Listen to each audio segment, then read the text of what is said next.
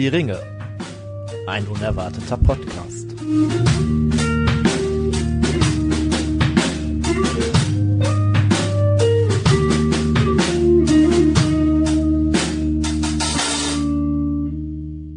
Hallo ihr Lieben und herzlich willkommen zu Hör die Ringe. Schön, dass ihr wieder reinhört und eingeschaltet habt.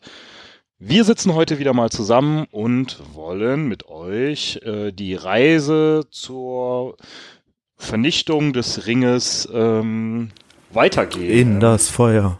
In das Genau, Feuer. ähm, die letzte Folge war ja eine Art ähm, Sonderfolge, um einfach mal zu gucken, wer ist eigentlich wo.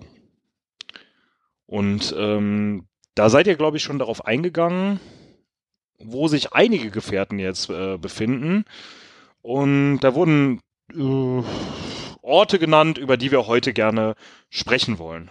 Doch bevor wir das jetzt tun, haben wir natürlich passend vielleicht zu diesen Orten ähm, einen Pfeifentabak ausgesucht und auch ein Bier ausgesucht. Lieber Simon, fangen wir doch mal mit dem Getränk heute an. Was trinkst du denn da? Ich trinke das äh, Road Crew ähm, von Motorhead.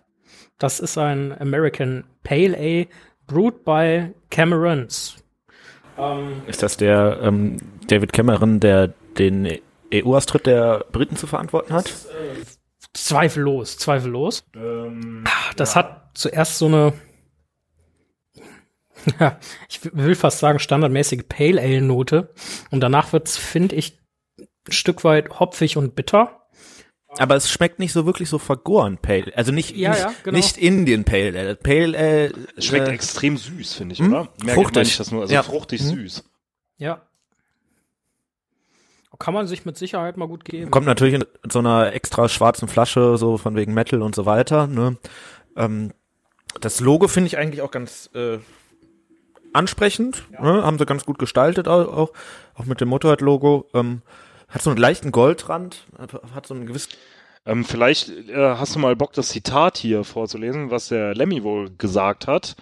Äh, ja, äh, I just love the life I, le I lead. Another beer is what I need. Another gig, my ears bleed. We are the road crew. Genau. Ähm, passt vielleicht auch ein bisschen zu den mh, zu dem Volk, über das wir heute sprechen werden, oder äh, Ich mag wirklich immer wieder Steffen die Biere aussucht. Das ist immer wirklich on point oder beziehungsweise in dem Fall eher on horse. Oh, die erste Anspielung, aber ähm, ähm, kommen wir doch mal zum Tabak, Tim, wo du gerade ähm, so schön dieses Zitat vorgelesen hast. Ähm, was rauchen wir denn jetzt hier genau für einen Tabak, den wir hier, was verbrennen wir für einen Tabak in unseren Brennkämmern? Pfeife äh, und Kraut. Pfeife und Kraut. Pfeife und Kraut, Entschuldigung, Entschuldigung. Ich, jedes Mal der gleiche Fehler. Ähm, ja, wir haben heute was aus der näheren Umgebung, nämlich ähm, vom Linsbach bei uns, äh, aus der Graf Adolf Edition mal wieder. Wieder mal, ne? Wieder mal, ja, ich Genau. glaube, bis jetzt hatten wir schon zwei daraus, glaube ich. Un- Ja, ähm, aus der Reihe Danish Classic haben wir den 30er. Ähm, Finde ich einen sehr, sehr milden Tabak. Gar nicht so äh, prickelnd wie andere, die wir jetzt hier schon hatten. Gar nicht so aromatisiert, wie der riecht, schmeckt er auch. ist ganz interessant. Ähm, ich finde den nämlich auch so ein Stück weit, ich kann den gar nicht richtig zuordnen. Ist der jetzt fruchtig? Ist er eher herb? Sondern der ist irgendwie so, Der ist sehr, sehr, sehr, ähm, ja, man könnte fast sagen, fast nichts sagen, neutral. Ja, ja. Ja, es ist so, so eine typische dänische Mischung halt irgendwie, ne? Also die haben so diesen, diese leichten Aroma, Aromaten, aber halt dann doch konzentriert aufs Wesentliche, ne? Der schmeckt schon so ein bisschen wie so eine weite Grasebene, wo vielleicht so in der Ferne jemand entlang galoppiert. Ähm, Dänisch ist natürlich auch vielleicht ganz passend zum heutigen Thema. Ähm, das werdet ihr vielleicht im Laufe der Folge nochmal sprechen, wenn wir über die Ursprünge des Volkes, über das wir sprechen, vielleicht nochmal sprechen. Äh, aber vielleicht. Ich denke, wir können es jetzt eigentlich benennen, weil es sind genug Hinweise gefallen. ich hoffe, niemand fühlt also sich jetzt Pferde, gespoilert. Pferde, ja, wir, aber wir übergehen ja jetzt eh gleich direkt über in die Folge.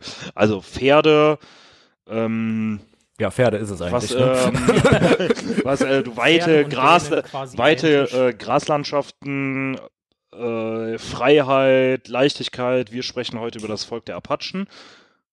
Ja, richtig. Genau. Äh, ähm, Prima gespaltene Zunge. Genau. äh, nee, worüber sprechen wir, Simon? Äh, wir sprechen über das Land Rohan. Sehr gut.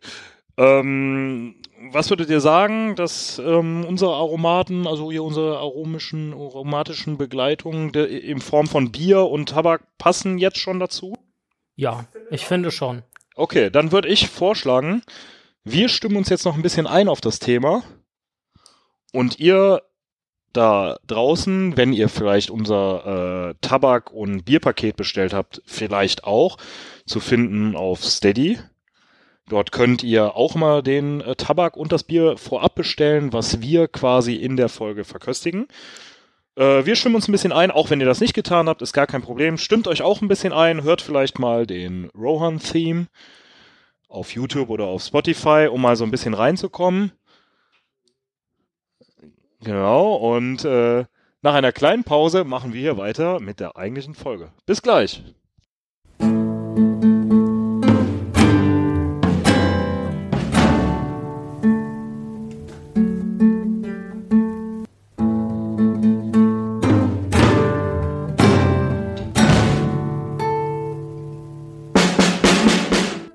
PS in Mittelerde.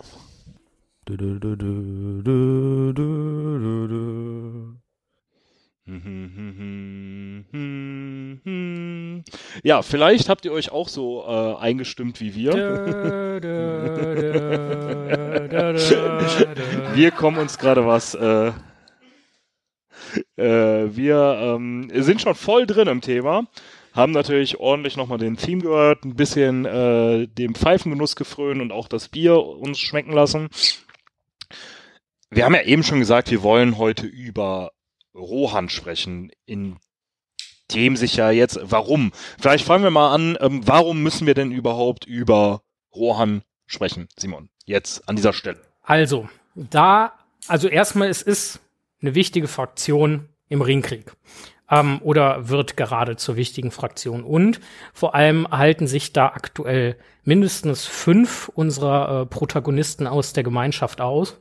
Nämlich einmal äh, Mary und Pippin auf dem Rücken der Urukai, äh, die sie verschleppen und quasi ein paar Tage dahinter Aragorn, Gimli und Legolas, die drei Jäger, die sie verfolgen.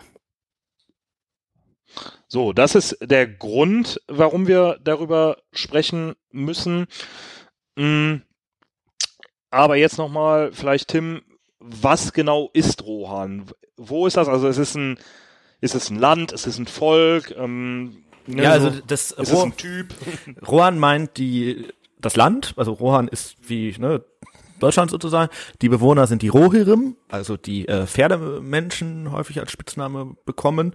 Ähm, und das ist ein Land im ja, ich würde fast sagen, Südwesten von Mittelerde. Also äh, das liegt so ungefähr unterhalb des Nebelgebirges. Das heißt, da, wo unsere Leute jetzt gerade hingekommen sind, liegt direkt neben Isengard, das nochmal ein Stück weiter westlich liegt. Äh, und etwas oberhalb von Gondor. Ja, und die Menschen von Rohan sind halt Menschen, die da jetzt auch schon ein paar hundert Jahre leben und äh, vor allem durch eine ja sehr innige Freundschaft zu Gondor gekennzeichnet sind, sagen wir es mal so. Okay, du hast jetzt gerade schon die Lage beschrieben. Ich denke, wir werden vielleicht, ähm, ich weiß jetzt zufällig schon, was in der nächsten Folge passiert, aber vielleicht nächste Folge nochmal genau darauf eingehen, wa warum diese Lage wichtig ist äh, oder ist das überhaupt eine ähm, wichtige Lage oder eine besondere Lage, eine ähm, strategisch wichtige Lage, die äh, zu beherrschen. Ja, also das ist halt aber vor allem vielleicht können wir da einen kurzen Ausflug nochmal hin machen. vor allem wichtig für die Beziehung zu Saruman, weil das halt direkt neben dem liegt und so ein bisschen das Land ist, was der als erstes erobern müsste, wenn er denn tatsächlich äh, irgendwie seinen Eroberungsfeldzug starten möchte, weil es halt einfach direkt vor der Tür ist. Für die Gefährten ist das halt wichtig, weil die halt da jetzt einfach drin gelandet sind. Aber auch auf einer anderen Ebene würde ich sagen, haben die strategisch schon eine sehr wichtige Lage. Ähm, Tim hat das eben angesprochen. Ähm, Rohan beginnt quasi unterhalb des Nebelgebirges und äh, die Pforte von Rohan ähm, ist quasi die Verbindung aller freien Völker zwischen den östlichen Außengrenzen Gondors ähm, bis hin zu den grauen Anfurten. der Elben quasi. Wenn man nicht übers Nebelgebirge oder durchs Nebelgebirge möchte. Was halt sich manchmal etwas schwierig gestalten kann. Deswegen ist das so der einzig Genau. wirklich einfach zu gehende Weg. Wobei einfach natürlich jetzt in sehr großen Anführungsstrichen steht, Außer weil natürlich, sag mal, ähm, macht halt Krieg. macht halt Krieg. Ja. Aber er hat es auch gleich gesagt. Ja. Es ging auch um den Einkauf. Nee, Ja. Anderes Thema. Es gab kein Obst mehr in den Bäumen, oder wie war das? Ja, da war er aber selber schuld auch irgendwie in einer gewissen Weise. um nochmal äh, jetzt nicht den äh, Bogen zu groß zu schlagen, ähm, zurück zu Rohan, also wichtige strategische Lage, durchaus. Ähm, Tim, vielleicht gehen wir so ein bisschen auf das Land ein. Also du sagtest, Freunde von Gondor oder äh, zeichnen sich äh, aus durch eine enge Freundschaft zu Gondor, aber ähm, wer sind denn da die Bewohner? Wodurch zeichnen sie sich aus? Ist das überhaupt eine alte Nation? Ist das wie Gondor, die ja eher eine alte Nation ist? Oder die Elben, die ja noch viel, viel älter sind? Oder die äh, Zwerge, die viel, viel kleiner sind? Äh, Entschuldigung, ähm, ja auch ähnlich älter sind. Mm, wer sind die Bewohner? Wodurch zeichnen sie sich aus? Genau. Ja, die Bewohner sind äh, die Rohirrim. Das ist ein Menschenvolk, was eher ein bisschen jünger ist, also nicht so diese ganz alt hergebrachte Geschichte von Gondor hat, was da ja schon irgendwie jahrtausendlang steht, sondern das sind eigentlich Menschen, die kommen aus dem Norden von Mittelerde und sind halt irgendwann mal in so einer ah, ja, Völkerwanderungsaktion, könnte man fast sagen, dahin gezogen, beziehungsweise hinge gekriegt schon fast. Ähm, das sind eigentlich Ähm, ganz kurz, ähm, Pferdemenschen, äh, Völkerwanderung, dahingezogen, vielleicht Simon wieder ein äh, Bezug zur Realität, könnte man das da so sehen? Haben die ähm, so für die, die jetzt noch nicht so viel kennen oder die die Bücher nicht kennen, haben die einen mongolischen Einschlag bei Tolkien oder vielleicht so einen Nein. Hunnen-Einschlag, könnte man das Nein, so? eig- jein. Ähm, also äh, ultra interessanter Gedanke, ähm, den ich so tatsächlich noch nie hatte, dass das äh, vielleicht ähm, eine grob historische Grundlage haben könnte in der Völkerwanderung oder vielleicht auch einen Bezug zu den zu den Hunnen. Ähm, ich denke, das Einzige, was man beispielsweise äh, da vergleichen könnte, ist die Pferdeaffinität ähm, und dass für die Rohirrim, also die Pferdemenschen, ähm, ihre Pferde auch wie Familie sind. Ähm, die haben eine, eine unglaublich innige Beziehung zu ihren Pferden ähm, und sind äh, von vielleicht den Elben abgesehen äh, mit Sicherheit auch äh, am, am besten im Umgang, in der Aufzucht, in der Handhabung von den Pferden. Aber ansonsten werden die Rohirrim eher als groß gewachsen, äh, also eigentlich eher fast Wikinger-ähnlich beschrieben. Was dann ja gar nicht so historisch gesehen passen würde, da die Wikinger ja jetzt nicht Genau. unbedingt. Was dann ähm, vielleicht eher zu germanischen Völkern, die halt. Äh, Ich habe da ein in bisschen Europa zu äh, recherchiert tatsächlich. Ähm, man könnte, wenn es ein Volk gibt, wo das am ehesten noch drauf passt, dann sind das die äh, Langobarden. Das ist jetzt schon vielleicht nicht so Alltagswissen, aber das sind ist auch ein germanischer Volksstamm, der vor allem später dann äh, in Norditalien sich äh, irgendwann niedergelassen hat und so einer der letzten war, der zum Untergang des äh, römischen, nee, der kommt ja aus Sizilien, äh, äh, äh, Reiches. Ich wollte äh, gerade auf Stefano Bescheid wisst. äh, ähm, äh, beigetragen hat. Also da gibt es tatsächlich ein paar Parallelen, auch gerade mit diesem Reitervolk und von wegen nicht wirklich sesshaft und dann erst später sesshaft geworden. vielleicht dahin gekriegt worden, ne, durch Genau, durch und vor allem halt auch Attila äh, im Bereich eines sehr viel älteren und so ein bisschen antiker anmutenden äh, Gebildes, wie es das Römische Reich war. Da wäre vielleicht eine Parallele zu Gondor zu ziehen. Ähm, dann gibt es äh, so vom Gedanken her, es spielt ganz viel, was in Rohan spielt, äh, gab es eigentlich so gesehen schon, nämlich ist in diesem äh, Beowulf-Epos, den man vielleicht irgendwann mal äh, ge- gehört hat, äh, vorkommt. Das ist so ein dänisch-nordischer Nationalepos, der so ein bisschen ist wie die ähm, Nibelungensage. Ne? Da kommen viele dieser Motive, die dann später kommen, so von wegen, ja, ihr müsst hier eure Waffen vor dem Tor ablegen, das werden wir in einer anderen Folge mal irgendwie besprechen, äh, halt vor. Und das dritte ist, ähm, es gibt tatsächlich in der Bretagne, also gar nicht so weit weg von äh, Britannien, also äh, von Tolkiens eigentlich Ursprungsbereich, äh, ein ziemlich großes Adelsgeschlecht, das heißt auch Rohan, oder wahrscheinlich wird es anders ausgesprochen, weil das ist vermutlich französisch, äh, aber da äh, kommt wahrscheinlich der Name her, dass dieses äh, Adelsgeschlecht das irgendwie dem geliehen hat. Ja, das wären so vielleicht die drei Ursprünge, die man da nennen könnte. Okay, vielen Dank für diesen, äh, für diese kurze Abhandlung zum Thema Realitätsbezug und Ähm, wo könnte man dort äh, irgendwie den Realitätsbezug herstellen? Wo hat Tolkien sich vielleicht eine gewisse Inspiration geholt? Was er ja mit sicherlich geta irgendwo getan hat, ne? Und äh, dann sein eigenes Konstrukt daraus ge äh, gemacht hat. Tim, du sagtest jetzt aber gerade, die kamen aus dem Norden von Mittelerde und sind dann ja südlich äh, gezogen in eben dieses äh, Land Rohan, was ja auch aus verschiedenen ähm, Teilen besteht, was wir, worauf wir gleich vielleicht einmal eingehen werden. Aber ähm, genau, äh, wer sind sie und wodurch zeichnen sie sich jetzt noch näher aus? Also Reitervolk, habt ihr gerade gesagt, da hat der Simon gerade erzählt, äh, total innige Beziehungen zu den Pferden. Äh, muss man sie sich dann wie Nomaden vorstellen oder wie genau? Also die Nein. wohnen schon ziemlich verstreut, aber eigentlich doch sesshaft. Also, genau, also, ähm, also ich würde auch sagen, ähm, sesshaft, aber in einem sehr großen und äh, weiten Land, das halt in erster Linie von, von Ebenen geprägt ist, ähm, wo aber einzelne Städte, Orte etc. sind, ähm, wo sie sich halt quasi bäuerlich sesshaft gemacht haben.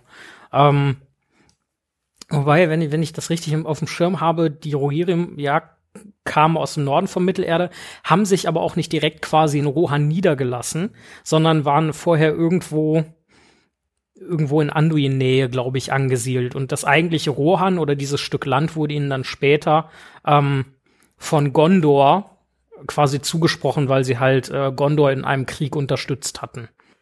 Genau, also das war quasi dieser erste Ritt der Rohirrim gewesen, dass äh, Könnt ihr uns dazu mehr erzählen? Ja. Zur Geschichte vielleicht dieses, dieses Volkes, wie es dazu gekommen ist, dass sie dieses Land bekommen haben? Also die Ursprünge liegen eigentlich in den Nordmenschen. Das war so ein alter Bund von so lose mit Gondor assoziierten Völkern, die äh, halt in, in Nähe des Anduins und vor allem auch in Nähe des Düsterwalds gesiedelt haben und dann irgendwann da vertrieben wurden von den Ostlingen und dann an die äh, Mündung vom Anduin, also ganz weit im Norden, fast schon am Nebelgebirge quasi gezogen ist und da relativ lange gelebt haben, da dann etwas gewachsen äh, sind über Jahrhunderte und dann ist es ja so, Gondor ist ja immer schwächer geworden eigentlich und konnte irgendwann sich nicht mehr wirklich verteidigen gegen diese ganzen Angriffe von den Ostlingen vor allem.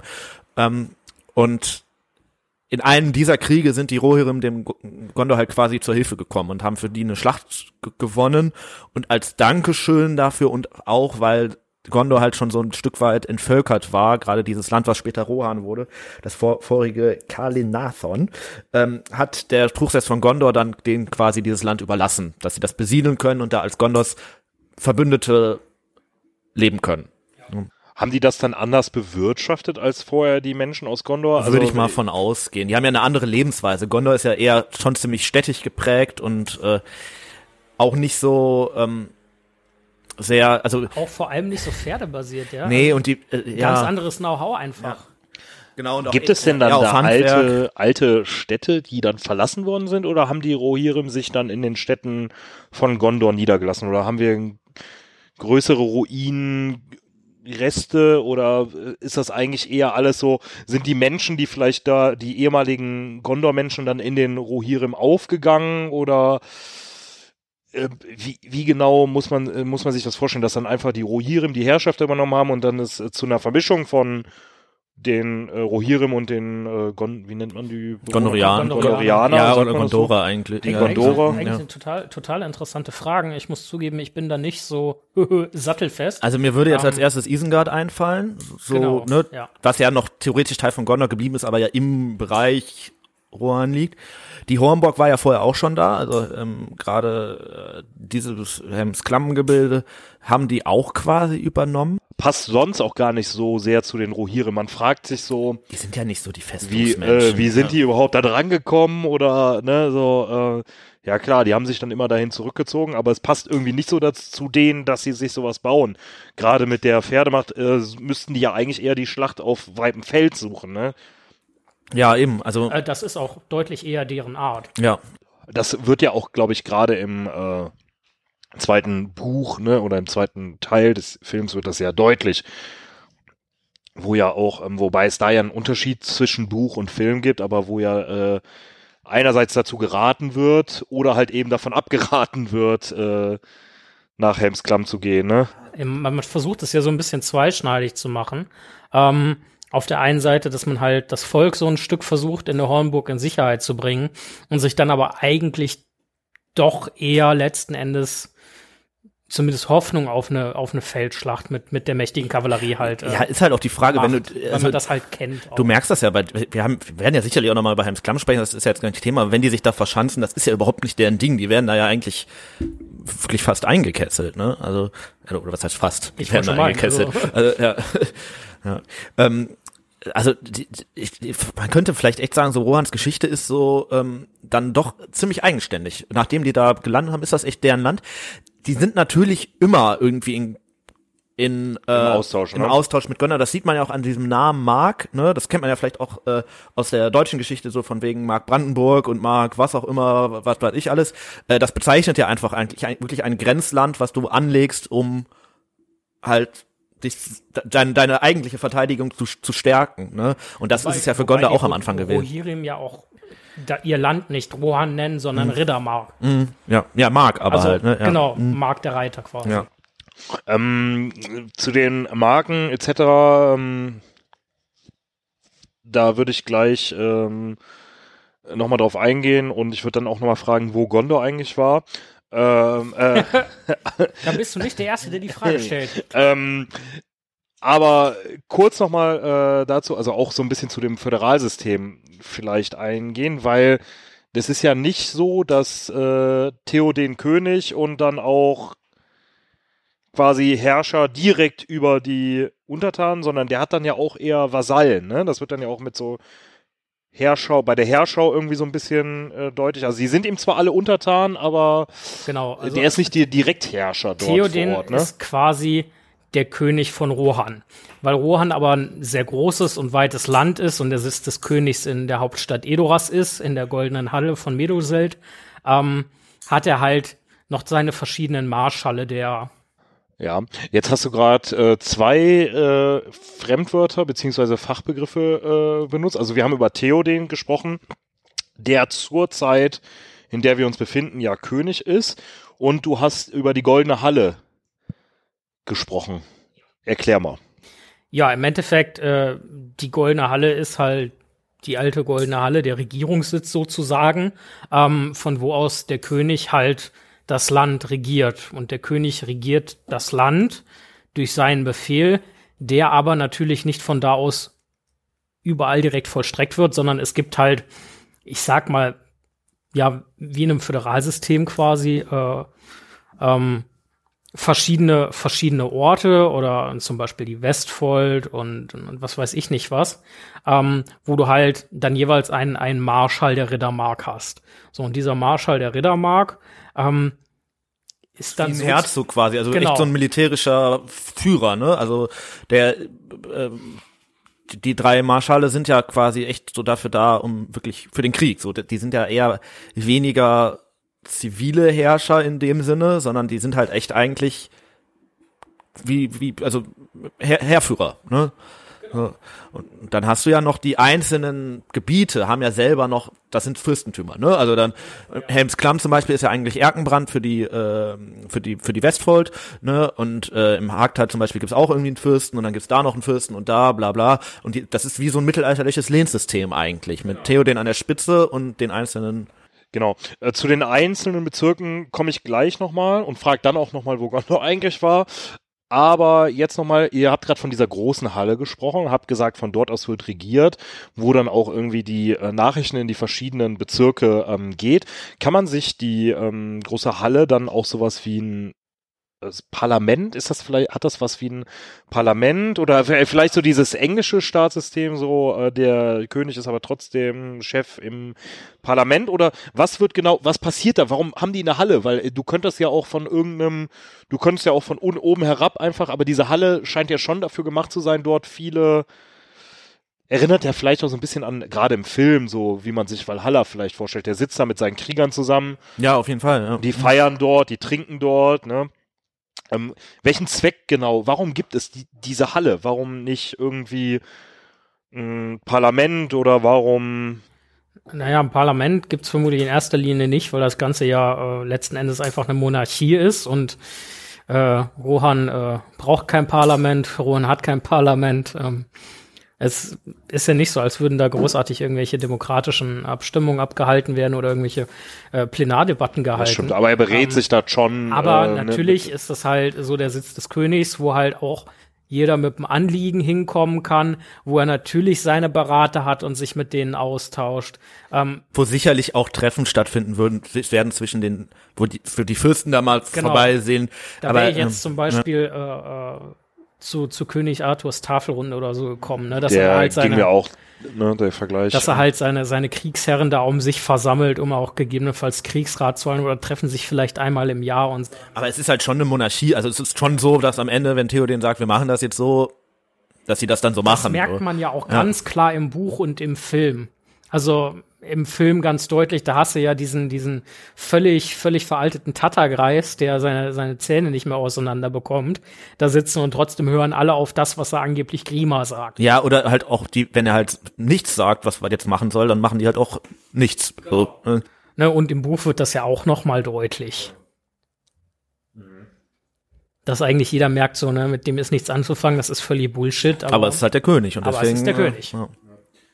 Kommen wir zum, zu den verschiedenen Bezirken, die es gibt. Ne? Also äh, Riddermark wird es selber genannt. Jetzt äh, sind da verschiedene ähm, äh, Begriffe gefallen, wie unter anderem äh, Westfold, ne? Oder ich weiß nicht, was, was wäre jetzt sonst noch ein ähm, die hier Also, Ostmark? Ich, ich, ja, ich habe das äh, ne? rausgesucht, weil ich das auch immer vergesse. Ja, Also es gibt, äh, eigentlich unterscheidet man so fünf äh, Bef äh, Bezirke. Das ist einmal West- und Ostfold, was auch häufig mal Mark genannt wird, also Ostmark, Westmark. Westfold ist das, wo Helmsklamm liegt, Ostfold ist eher das, wo schon Edoras äh, liegt. Und dann gibt's halt quasi im Osten noch so relativ viele Be das Gebiet, wo sie eigentlich gar nicht richtig wohnen, was die halt so als Weidefläche nutzen oder mal, um irgendwie das Pferd mal richtig auszureiten oder mal gucken, sowas halt. Ne? Äh, das- oder einfach um zu haben, um Land zu besitzen. Genau, So, ja, ne? genau, richtig, ja. Und das wären halt die Mnet-Länder, also einmal West- und Ost-Mnet und dann gibt's noch so ein Ödland, was halt nochmal ein bisschen weiter ist. Das sind quasi dann auch die Länder, wo, ähm, wo die Gefährten dann am Ende durchgehen, wo dann auch die Urukai durchlaufen, weil sonst hätte man ja schon die Frage ste- stellen können, Rohan ist ja ein ziemlich dicht besiedeltes Land, wieso können die da so relativ unbehelligt durchlaufen, die äh, Orks, ne? Aber das liegt halt einfach daran, dass die durch die Gebiete laufen, wo nicht so viele Leute wohnen. Auf der einen Seite, auf der anderen Seite aber auch, weil Theoden gegen die Bedrohung nicht so viel macht. Ja. Und da einfach keine, keine vernünftige, organisierte Verteidigung gegen, gegen steht. Ähm, irgendwelche besonderen, also du sagtest es gerade, ne? also es gibt zwei, wo die halt hauptsächlich wohnen und ähm, drei dann eher weniger dicht besiedelte Bezirke. Jetzt haben wir gerade schon über die Westmark gesprochen. Da gibt es ja diesen berühmten äh, Spruch, wo war äh, Gondor, als ja. die äh, Westmark 4. Jetzt möchte ich dazu die Frage stellen, ähm, nicht wo war Gondor, sondern wie ist denn eigentlich das Verhältnis zwischen Rohan und Gondor und wie oder wie entwickelt sich das Verhältnis? Weil es gibt da ja schon, gerade wenn man die Filme guckt oder auch die Bücher, ähm, Gibt's schon Unterschiede? zwischen, ja, aber auch Krisen zwischendurch. Ne? Also es ist ja durchaus ein Verhältnis, was mal gut ist, mal nicht so gut, mal gut, mal sehr gut. Ähm, aber die haben ja anscheinend auch das Land von denen bekommen, was du ja gerade irgendwie geschichtlich so ein bisschen Leute, das fangen wir einfach mal da an. Die bekommen das Land von denen, weil die halt eben Verbündete waren.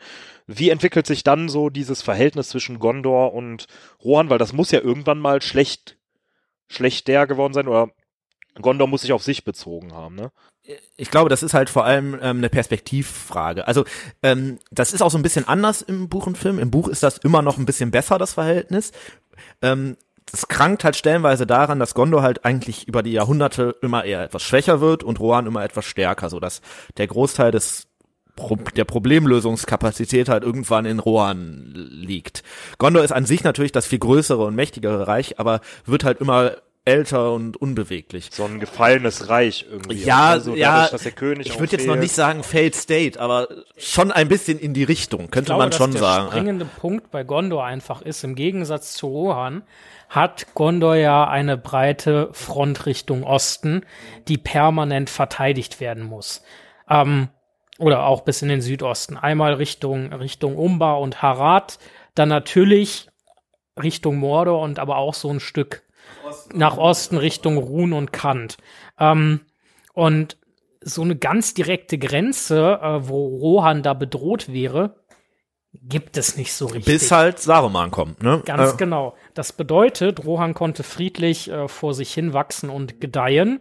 Ähm, ich weiß gar nicht, wie viel überliefert. Wie gesagt, da bin ich bin ich echt nicht so gut informiert, wie viel da jetzt in diesen Jahrhunderten oder diesen diesen Jahrtausend quasi passiert ist, wo Rohan stärker wurde und äh, Gondor schwächer.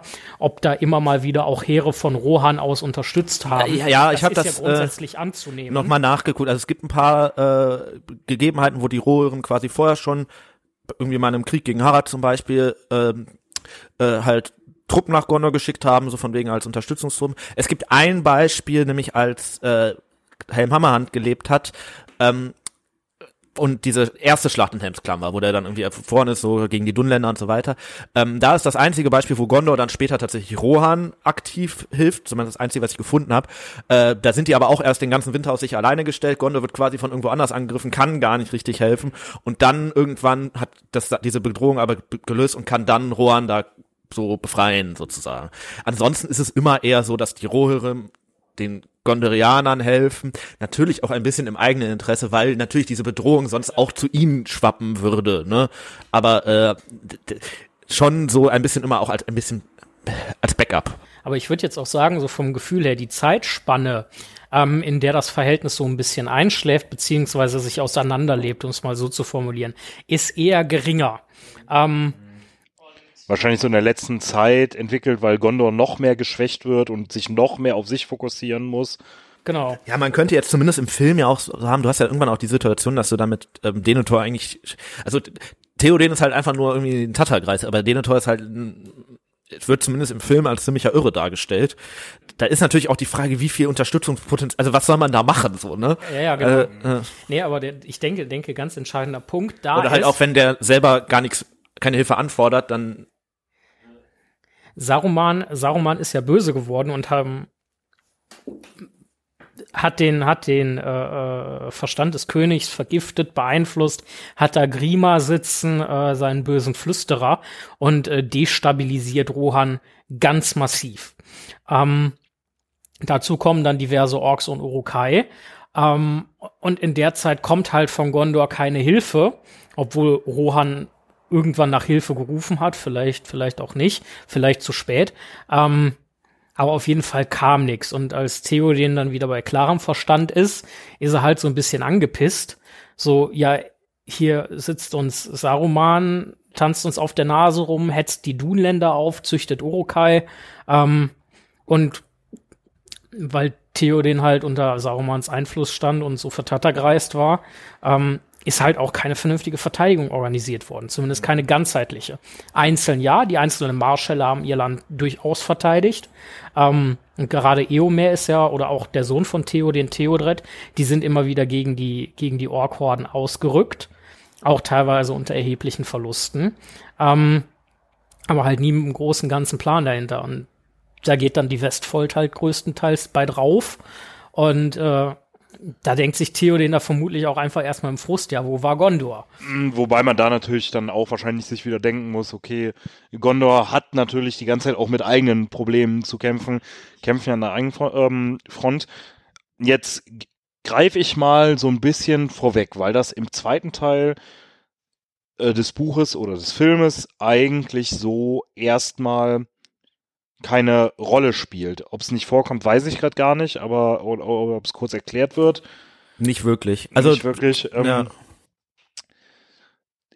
es gibt ja im äh, dritten Teil, dritten Band, gibt es ja die Leuchtfeuer, die ja als äh, Verknüpfung zwischen Gondor und Rohan irgendwie ja eine Art Meldekette beziehungsweise Kommunikation in Krisenzeiten sicherstellt, um dort schnell Hilfe anzufordern. Wer hat die eigentlich gebaut? War das schon vorher da? War das ein, ist das ein altes gondorianisches System, was quasi irgendwie bestand, um das Reich irgendwie miteinander zu verknüpfen? Oder ist das wirklich durch Gondor und Rohan Baumeister gebaut worden? ähm, ja, also es ist ein gondorianisches System. Ähm, es gibt eigentlich sogar zwei Ketten. Es gibt einmal die Ausgangspunkt dieses Leuchtfeuersystems ist halt immer Minas Tirith. Ne? Und dann gibt's einmal dieses nördliche System nach Rohan, was ja aus mehreren Leuchtfeuern besteht. Ich glaube, am Ende sind es sieben Stück. Ähm, die ersten drei wurden noch gebaut, als Gondor quasi Gondor war und Rohan noch nicht da war, halt auch um die eigene Bevölkerung zu wahren. Ähm, und dann im Laufe der Zeit, als die Rohirrim da waren, wurde das System halt weiter nach Westen ähm, erweitert und dann am Ende äh, halt an der Grenze zu Rohan stand quasi das letzte Leuchtfeuer auf dem äh, Halfirien. Und es gab auch ein System nach unten, also auch die südlichen Gondor-Provinzen dann auch ihre Also die Leuchtfeuer. Lehen. Genau, die Lehen, äh, wo halt auch die Leute gewarnt worden konnten oder halt zu Hilfe gerufen äh, werden konnten. Diese Leuchtfeuer sind also schon tatsächlich ein ziemlich altes System, ähm, was halt äh, immer wieder benutzt wurde eigentlich. Immer natürlich so als letzte Möglichkeit. Im Wenn die Hütte brannte.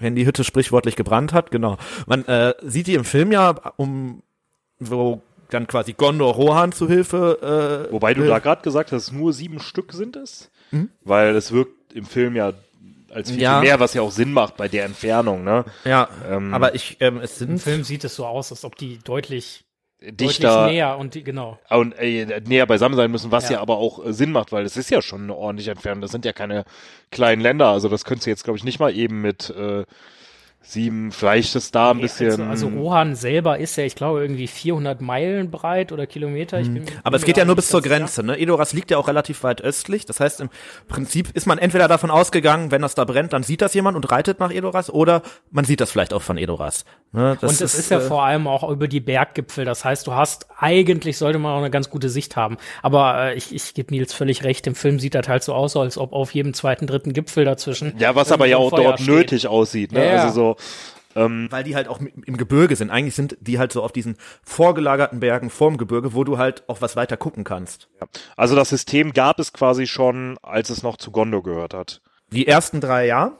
Ähm, die nächsten vier wurden dann halt so im Laufe der Zeit quasi entwickelt, dass die Kette dann aus sieben Gibt es bestand. denn Beispiele, wo die vorher mal benutzt worden sind? Äh, Ich wo hätte höchstens eine unnötige Frage noch dazu, wenn ich da mal kurz Mhm. reingrätschen darf. Kann es sein, dass die Leuchtfeuer aus Endfrauen gebaut wurden?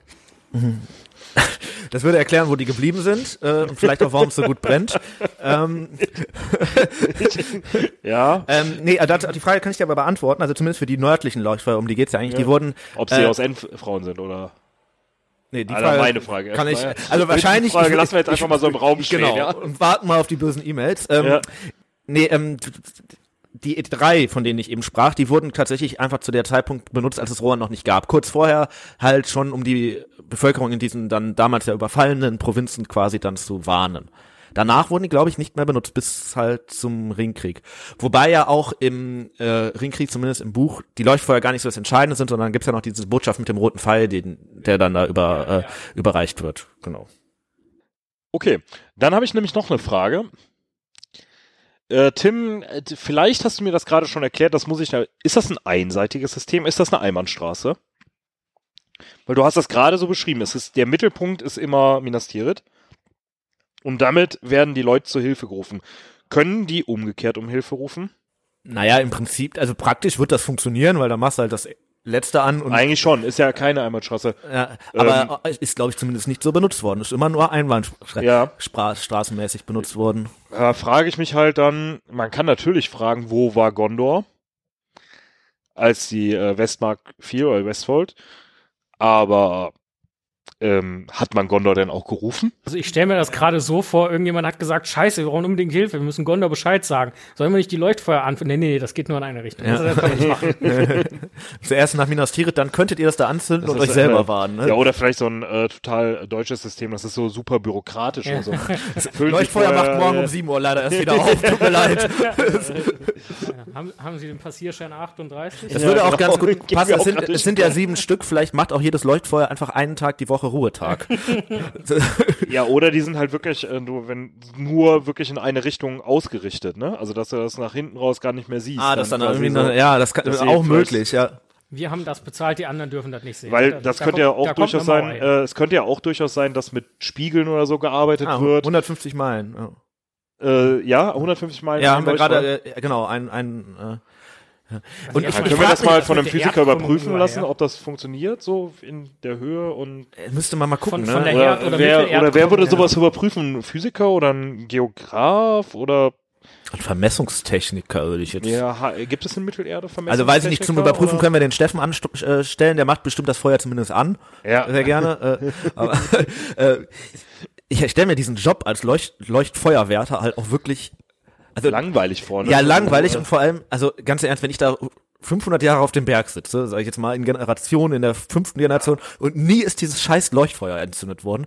Wer garantiert denn dann, dass die auch wirklich, wenn das Feuer entzündet wird, Dann aufpassen? darauf achten, Weil ne? die müssen ja quasi permanent schauen, 150 Meilen ist eine ganze Menge, ne? Also du musst ja quasi permanent auf einen Punkt starren und gucken, ob es da jetzt hell wird. Also ich glaube, es gibt durchaus Dinge, die diesen Beruf, also Leuchtfeuerwärter, attraktiv machen. Und es gibt ein paar Dinge, die vielleicht dagegen sprechen. Also ich gehe mal davon aus, dass sie ein Schichtsystem haben, die sind da irgendwie einen Monat und dann werden die abgelöst. Wahrscheinlich irgendwie als der Zeit Soldaten, haben die da- Vermutlich, weil ja. das eine ganz wichtige Aufgabe ist. Tolle Verpflegung, vielleicht eine Pfeife, was zu trinken. Aus Endfrauen? Oder? was zu. Wer weiß es schon, ja.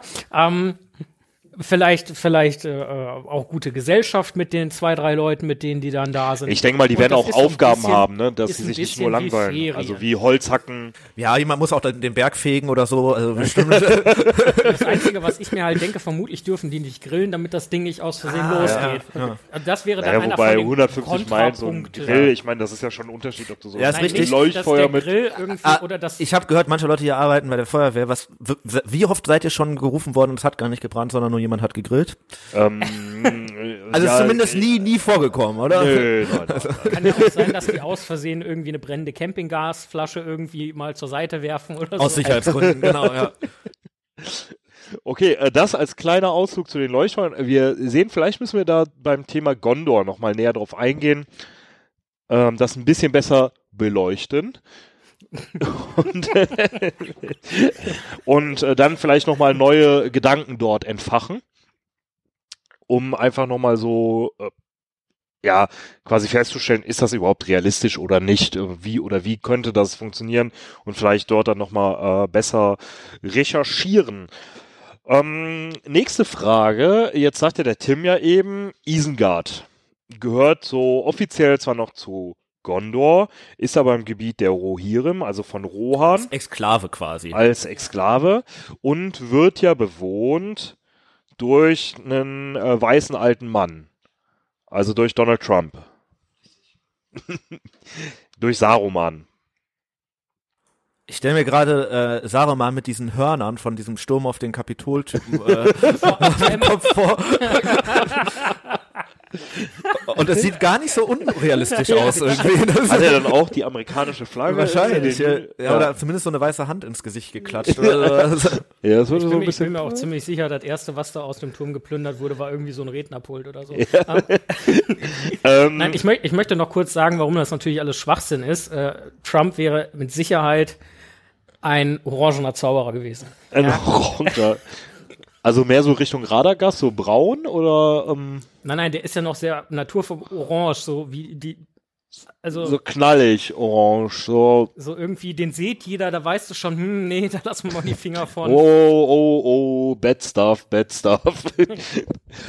ähm, ja, was wäre denn so sein ähm, Metier gewesen? Ich, ich glaube, wir kommen hier so unglaublich. Also ich bin mir ziemlich sicher, ziemlich sicher, auch, auch der Versuch, äh, Gut, die, äh, die Leute, die da leben, zu vertreiben, äh, Industrialisierung ohne irgendwelche Abstriche nach vorne zu treiben, die Leute bescheißen, auch die Leute, mit denen er die anderen Leute bescheißt, bescheißen. Also es ist erschreckend. Ähm, also ich glaube, der einzige Unterschied, der mir einfallen würde, ist, äh, Trump baut Mauern auf und Saruman versucht sie zu sprengen. ich meine, Ist auch nicht immer zum Guten, er, aber hat ja, äh, er hat ja auch offensichtlich ein Problem. Ähm, Naja gut, Trump hätte bestimmt auch, wenn er da reingewollt hätte, wäre er auch bereit gewesen, die Mauern äh, zu sprengen. Aber vielleicht, um nicht ganz so weit abzuschweifen vom Thema, wenn ihr eine Idee habt, was äh, Donald Trump für ein Zauberer wäre oder was sein Metier wäre, dann äh, mailt es uns doch einfach oder schreibt es uns als Kommentar.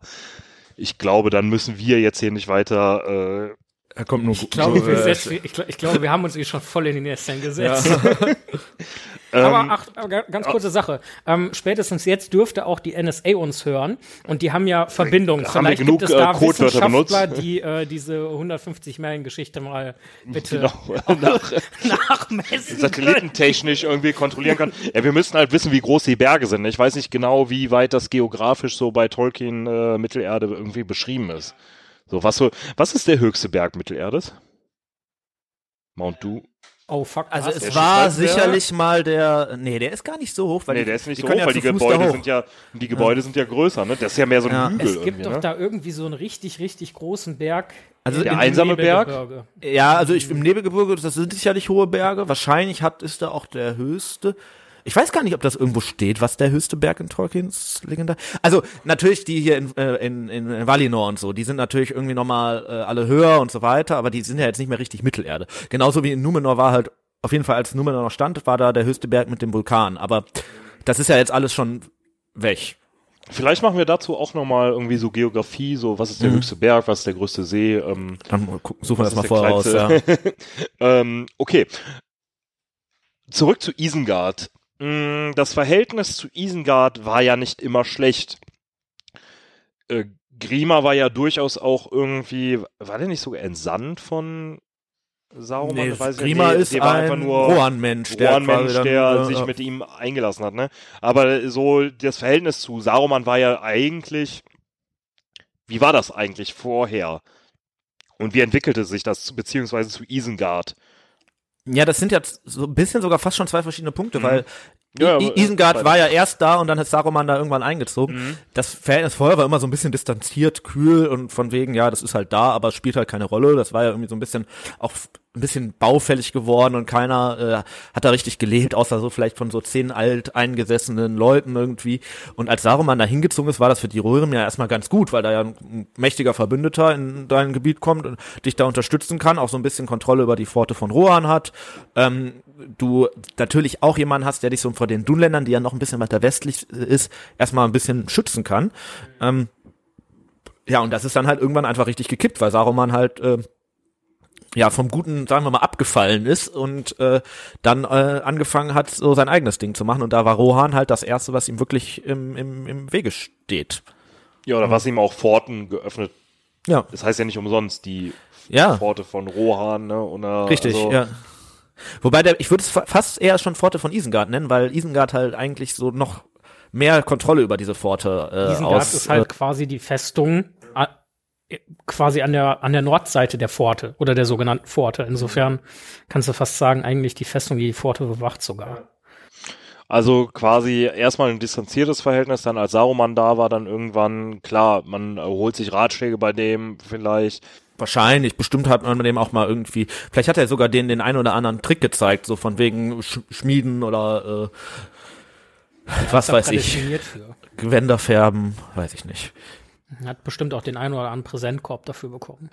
Jetzt haben wir ja so ein bisschen rumgesponnen gerade immer. Kommen wir mal zurück zum, zur eigentlichen Handlung, äh, was gerade so passiert. Wir haben ja darüber gesprochen, mindestens fünf unserer Gefährten befinden sich gerade in Rohan. Sind es nicht eigentlich sogar eher sechs? Das ist, das ist die Frage. Ja, wir Ganz- haben ja noch keine ehrlich, Gandalf der Weiße Folge gemacht. Ja gut, aber äh, vermutlich jeder, der, der zuhört, wird das ja in etwa raushaben, dass es einen Gandalf den Weißen gibt. Wir haben ja gesagt, so, na, wenn ihr die Filme gesehen habt, seid ihr echt, echt gut dabei. Wir versuchen uns da so ein bisschen dran lang zu orientieren. Äh, die Frage ist, sind wir schon da, wo wir wissen, dass Gandalf wieder da ist? Naja, also wenn ich jetzt euch die Frage stelle, auf welche Lage treffen die ist Gefährten Gandalf in ja schon dabei eigentlich. Dann ist ja. Gandalf ja schon dabei. Deshalb stelle ich euch, aber es ist ja auch egal, weil auf welche Lage treffen unsere Gefährten denn in Rohan? Ja, also die Lage ist halt tatsächlich eine sehr passive eigentlich. Du hast da auf dieser einen Seite diesen Aggressor Saruman, der dein, deine Westfold im Prinzip schon ja, noch nicht richtig überrannt hat, aber zumindest von bei dem, was man weiß zu dem Zeitpunkt, kurz davor ist. Entscheidend geschwächt. Genau, also wirklich, den, der muss den eigentlich jetzt nur noch mal auf den kleinen C treten und dann war's das irgendwie. Äh, und auf der anderen Seite halt ein sehr, sehr passives Rohan, was eigentlich dagegen als Gesamtstaat äh, nicht wirklich was tut, sondern die bleiben halt irgendwie in Edoras sitzen und Theoden tattert da irgendwie vor sich hin äh, und wirklich getan wird nichts. Und äh, das ist natürlich äh, insofern fatal, weil Rohan ja eigentlich eine relativ starke Nation ist, die du ja sicherlich auch irgendwie gebrauchen kannst in diesem anstehenden Krieg. Ne? Ja, und ähm, was merken Sie denn, also merken die das ja schon zu Beginn eigentlich, ne? Als sie durchs Land streifen, denken sie sich ja schon hm, irgendwie alles ein bisschen. Ja, das meinen die doch irgendwie so von wegen, hier ist irgendwie ein Wille, der uns schwächt und irgendjemand an, die Uruks stärker macht und so. Also Saruman hat da sicherlich auch schon wirklich Einfluss in dem, in dem ganzen Land und nicht nur im Westen irgendwie. Okay, also alles so ein bisschen kritische ähm, politische Lage. Es ist, wird unterwandert. Da ist ja auch irgendwo so ein bisschen Geheimdienstarbeit. Ich, ich denke für die Gefährten, ich denke für die Gefährten, wir haben das ja jetzt schön von außen betrachtet, aber für die Gefährten ist die Lage vermutlich erstmal total unklar. Ähm, und auch ziemlich dynamisch, ne? Ändert sich wirklich sehr schnell immer genau, wieder. Ja. Weil äh, mhm. zum Beispiel die drei Jäger wissen, also grundsätzlich wissen, ja, eigentlich müssten die Leute von Rohan unsere Verbündeten sein. Auf der anderen Seite ist das halt auch nicht so klar, weil gibt immer wieder Gerüchte, ne, so genau, von wegen arbeiten die nicht doch mit Sauron zusammen. Erstens, es gibt die Gerüchte. Ähm, zweitens, es gibt die Urukai, die da durchmarschieren können, frei, ähm, wo ja auch nicht ganz klar ist, ja, hm, wissen die das? Und wenn sie es wissen, warum machen die nichts dafür? Ähm, es dauert ja auch ein bisschen, also aus Sicht der Gefähr, also der Dreijäger, ähm, bis sie dann wirklich auf eine Einheit von, von Rohirrim treffen. Und auch da sind sie ja erstmal vorsichtig. Okay, also wie gesagt, ne, sie merken, okay, irgendwas ist hier nicht so ganz richtig und gehen dann ja dagegen vor, da kommen wir dann ja demnächst nochmal zu. Ähm, welche Sprache sprechen die Rohirrim eigentlich? Sprechen die die Sprache, ist, das so die gemeine Sprache, dass sich jeder da mit denen verständigen kann oder haben die nochmal eine eigene Sprache? äh, ja, angelehnt an, an, an, an die Bretagne sprechen die eindeutig Französisch. Ähm, nein, Spaß. Äh, ja, die haben schon ihre eigene Sprache, ne? Also, genau, die äh, haben, die haben, das kriegt man, glaube ich, auch nur im Buch mit. Die haben so ein Stück weit ihre eigene Sprache. Doch, Eowyn singt im Film dieses eine sehr gebrochen vorgetragene Trauerlied da. Das ist. Die äh, singt so, wie sie kocht quasi. Die, die, ja, das gibt jetzt wieder. Also, äh, das ist auch ein bisschen gemein, ne? Ja. So. Naja, aber äh, im Prinzip hat er natürlich recht. Ähm, aber das, äh, da geht's ja jetzt gar nicht drum. Also ähm, die haben schon ihre eigene Sprache und ähm, können natürlich diese Gemeinschaftssprache größtenteils sprechen, können sich ja auch mit Gondor irgendwie verständigen, aber äh, haben ihre eigene Sprache, die so ein bisschen an das ähm, Gotische angelehnt ist. Ne? Was natürlich auch wieder ein bisschen passend zu dem äh, zu der Herkunft. Ne? Richtig, genau. Und auch so ein bisschen natürlich das Verhältnis von also musst dir ja vorstellen, im Normalfall liest man das ja auf Englisch, so in Tolkiens Vorstellung. Äh, und dann ist das Gotisch natürlich eine Sprache, die so ein bisschen noch so wie deine eigene klingt, weil das halt so ein bisschen altertümlicher und ein bisschen, ne, aber trotzdem halt irgendwie verwandt mit dir klingen soll. Und daher ähm, äh, ist das halt so eine alt angelsächsisch-gotische Sprache. Hm. Okay. Ähm, die können sich aber durchaus mit den anderen immer adäquat verständigen. Ja, ob jetzt jeder ja Rohan-Mensch das spricht, weiß ich nicht, aber der Großteil der Leute spricht da schon auch die Gemeinsprache. Ne? Äh, okay. Und kann mit den Gondorianern sicherlich, die müssen ja irgendwie mit denen kommunizieren können. Die sind ja dann doch noch relativ eng verflochten. Ja, also vielleicht ähnlich, also dadurch, dass es ja auch grenzner ist, wie wenn wir jetzt aus ähm, dem äh, aus Westdeutschland in der Nähe, aus der Nähe von äh, den Niederlanden versuchen würden, Niederländisch zu sprechen oder äh, mit, mit grenznahen Niederländern oder Holländern uns unterhalten wollen. Das ist ja auch ne? die Frage. Wahrscheinlich haben die Leute in Gondor, die nah an der Grenze zu Rohan leben, vielleicht haben die auch schon in ihren Alltagsdialekt einige Begriffe aus äh, ähnlich, ne? Oder umgekehrt halt. Ne? Genau, ne? ja. Mhm. Ähm, ja, was mich äh, direkt zur nächsten äh, Frage bringt, wie ist das denn so mit dem, äh, gibt es dort ein Bildungssystem in äh, Rohan? Gehen die immer zur Schu gehen die alle zur Schule? Oder weil es wird ja gezeigt, wie die quasi dann direkt immer zu den Waffen gerufen mhm. werden. Und, Auch schon sehr äh, jung. Film sehr jung. Ne? Also wir, haben, ähm, wir, haben, wir, wir haben befinden uns ja in einem feudalen, mittelalterlichen System. Gibt, gibt es da überhaupt Bildung an sich oder werden die eher so zum Krieg erzogen? Werden die mit ihren Pferden erzogen? Werden die zum Arbeiten erzogen? Also, grundsätzlich, wir haben ja schon festgestellt, dass es so ein bisschen föderalistisch aufgebaut ist, ähm, weil sich einzelne Regionen ja natürlich unter Weisung des Königs oder dem dortigen Stellvertreter äh, des Königs so ein, ein Stück weit autonom zumindestens ähm, verwalten. Ähm, gute Frage. Also ich denke mal, dass sie so, so ein Basiswissen mit Sicherheit beigebracht kriegen, dass sie so quasi so irgendwie jetzt mal beispielhaft vielleicht erste bis vierte Klasse irgendwie. Ähm, ich kann mir gut vorstellen, dass sich da schon um die, um die Kinder gekümmert wird und dass sie so ein paar, paar Sachen lernen und dass danach vielleicht dann einfach gegebenenfalls auch familienbasiert in ein unterschiedliches Handwerk gilt. Dass du Landwirt wirst, dass du Hufschmied wirst, dass du Pferdezüchter wirst. Ich weiß gar nicht, ob es dazu irgendwie, also das ist ja natürlich alles also, irgendwie spekulativ. Das ist, ja, da das ist absolut spekulativ, ja. klar. Mhm. Ich weiß aber halt, sie sind halt schon ziemlich bäuerlich unterwegs, ne? Also ich kann mir auch vorstellen, dass das echt eher so eine Sache ist von wegen, sag mal, klassisches Homeschooling, ne? Dass die äh, ihre Kinder selber irgendwie in denen beibringen, ja, so eine Frucht wird halt jetzt irgendwie so hier auf dem Feld ausgesät und äh, das Ende vom Schwert gehört in, in die Seite vom Org irgendwie und sowas irgendwie. Äh. Wir wissen ja auch, um ehrlich zu sein, nicht, wie es bei den anderen Völkern ist. Ne? Wir können zwar davon ausgehen, irgendwie, dass das bei den Elben vielleicht ein bisschen mehr ist, aber so eine Mittelerde-Pisa-Studie wäre mir jetzt ja. neu.